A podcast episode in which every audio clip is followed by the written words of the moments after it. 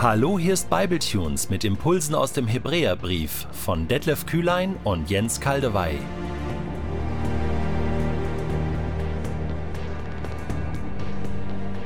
Der heutige Bibletune steht in Hebräer 2, die Verse 14 bis 18 und wird gelesen aus der neuen Genfer Übersetzung.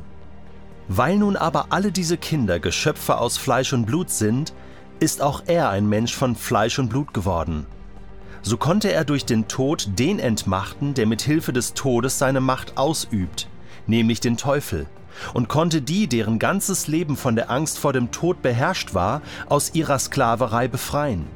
Im Übrigen wissen wir ja, dass es nicht die Engel sind, denen er zu Hilfe kommt, sondern die Nachkommen Abrahams. Ihnen, seinen Brüdern und Schwestern, musste er in jeder Hinsicht gleich werden – Deshalb kann er jetzt als ein barmherziger und treuer Hohepriester vor Gott für sie eintreten. Ein Hohepriester, durch den die Sünden des Volkes gesühnt werden.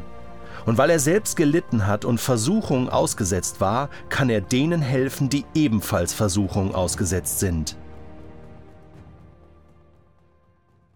Es gibt keinen Gott, kein Leben nach dem Tod. Und das Leben an sich hat keinen Sinn. Von dieser schwarzen Vorstellung geht der Existenzialismus aus. Eine philosophische Strömung, die in den 1940er Jahren in Frankreich begann und die Sinnfrage in den Mittelpunkt stellt. Einer der bekanntesten Vertreter war der Philosoph und Schriftsteller Jean-Paul Sartre. Und er sagte, existieren heißt, sein eigenes Leben zu schaffen. Wir haben die Freiheit, unser Leben zu gestalten, auch wenn es sinnlos ist. Und er sagte auch, das Leben ist ein tägliches Dahinsterben. Was für eine Perspektive. Und ja, ich glaube, wenn wir eine Umfrage machen würden, wovor hast du am meisten Angst, würden doch die meisten Menschen, wenn sie ehrlich sind, sagen, zu sterben. Ich weiß nicht, was dann kommt. Angst vor dem Tod.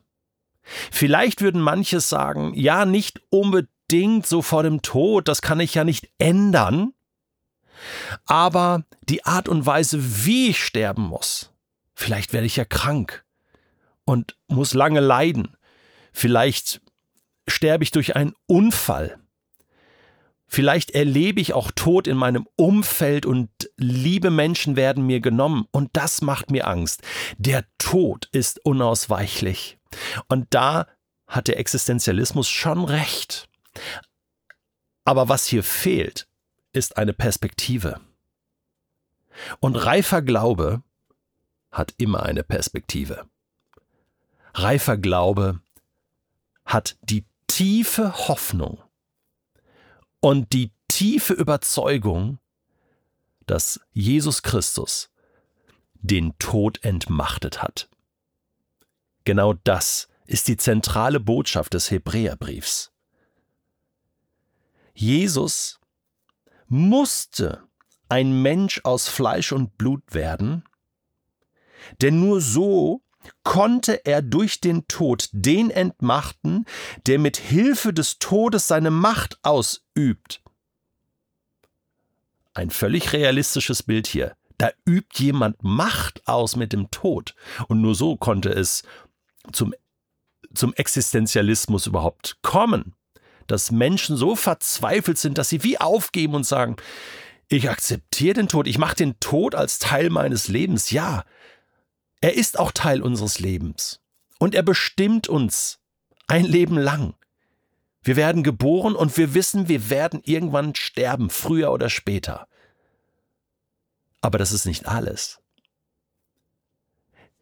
Die Macht des Todes, die der Tod über uns hat, ist gebrochen.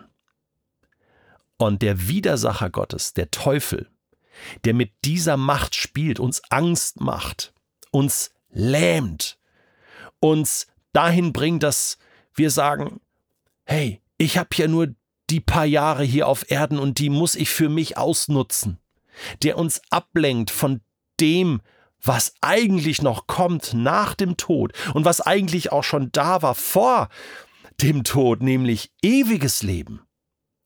Ein Leben mit Gott, was mein jetziges Leben bestimmen kann und prägen kann, aber mir auch eine Perspektive und Hoffnung für die Ewigkeit gibt. Das versucht der Teufel uns zu nehmen. Und diese Macht hat er verloren. Jesus Christus hat durch seinen Tod den Teufel entmachtet. Er ist der Sieger über Hölle, Tod und Teufel. Das ist das Zeugnis des Neuen Testamentes. Und jetzt ist auch klar, warum Jesus Mensch aus Fleisch und Blut werden musste, ganz und gar Mensch. Nur so konnte er sterben. Gott kann ja nicht sterben. Der Ewige kann nicht sterben. Aber Jesus als Mensch, der Sohn Gottes als Mensch, der kann sterben. Und weil er nicht im Tod geblieben ist, sondern auferstanden ist, hat er gesiegt. Der Erste, der vom Tod auferstanden ist und immer noch lebt, zur Rechten Gottes sitzt, so hat er den Tod besiegt. So hat Gott den Tod besiegt und gezeigt, ich bin der Sieger. Mit meinem Leben bin ich der Sieger über den Tod. Und in Vers 15 heißt es hier, und so konnte er die, deren ganzes Leben von der Angst vor dem Tod beherrscht war. Das sind wir. Aus ihrer Sklaverei befreien. Hier ist das Motiv des des Exodus, des Auszugs aus Ägypten, zweite Buch Mose, Volk Israel in der Sklaverei, und sie wurden befreit von Gott.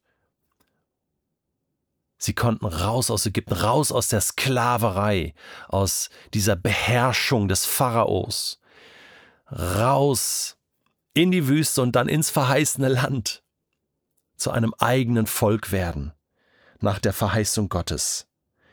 Befreiung. So werden auch wir befreit vom Tod. Unser ganzes Leben steht jetzt nicht mehr unter dem Stern des Todes, sondern unter dem Stern des Lebens, Jesus Christus. Und im Übrigen wissen wir ja, dass es nicht die Engel sind, denen er zu Hilfe kommt. Das hatte der Hebräerbrief schon geklärt, sondern die Nachkommen Abrahams, ihnen, seinen Brüdern und Schwestern, musste er in jeder Hinsicht gleich werden. Das sind wir. Wir sind Kinder Abrahams. Das klärt Paulus äh, für uns im Römerbrief, im Galaterbrief, Kapitel 4. Wir gehören zu Abraham, denn Abraham hat die Verheißung, dass er ein Segen wird für die ganze Welt, für alle Völker. Und so sind auch wir geistliche Kinder Abrahams eingepfropft in diesen Ölbaum Abrahams und Israel. Und ja, und das ist jetzt noch der letzte Gedanke in diesem Text, Jesus musste uns in jeder Hinsicht gleich werden, ganz Mensch, den Tod erleben und alles, was dazugehört, auch die, die Leiden, und auch die Versuchung. Und deshalb kann er jetzt als ein barmherziger und treuer Hohepriester für Gott vor sie eintreten. Und das ist jetzt ein ganz wunderbarer Gedanke.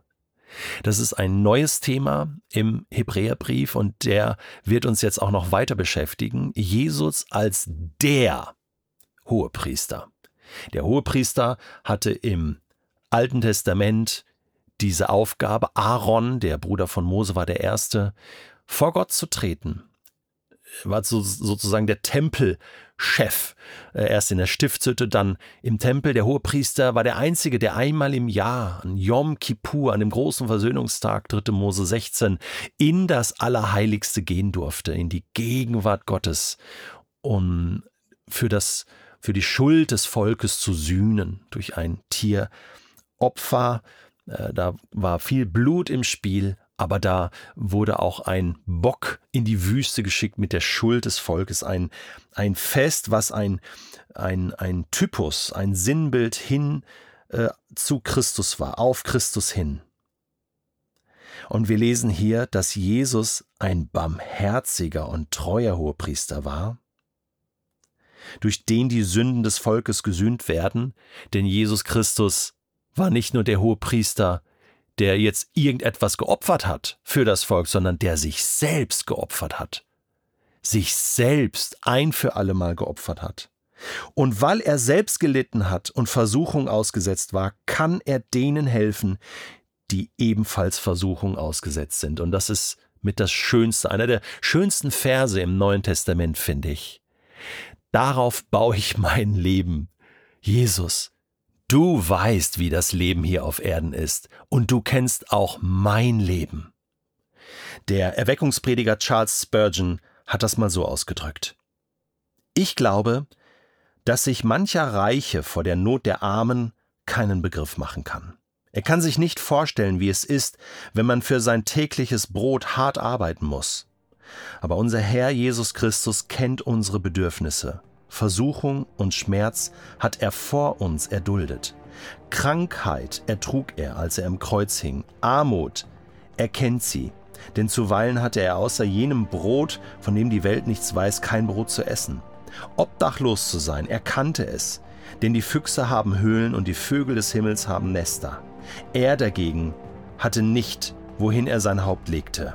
Und dann sagt Spurgeon, lieber Christenmensch, du kannst an keinen Ort gehen, wo dein Heiland nicht vorher gewesen ist. Selbst im Tal des Todesschattens kannst du seine Fußtritte sehen. Er ist vor dir da gewesen. Und dieser Jesus tritt jeden Tag vor Gott für dich ein. Ist das nicht eine wunderbare Realität?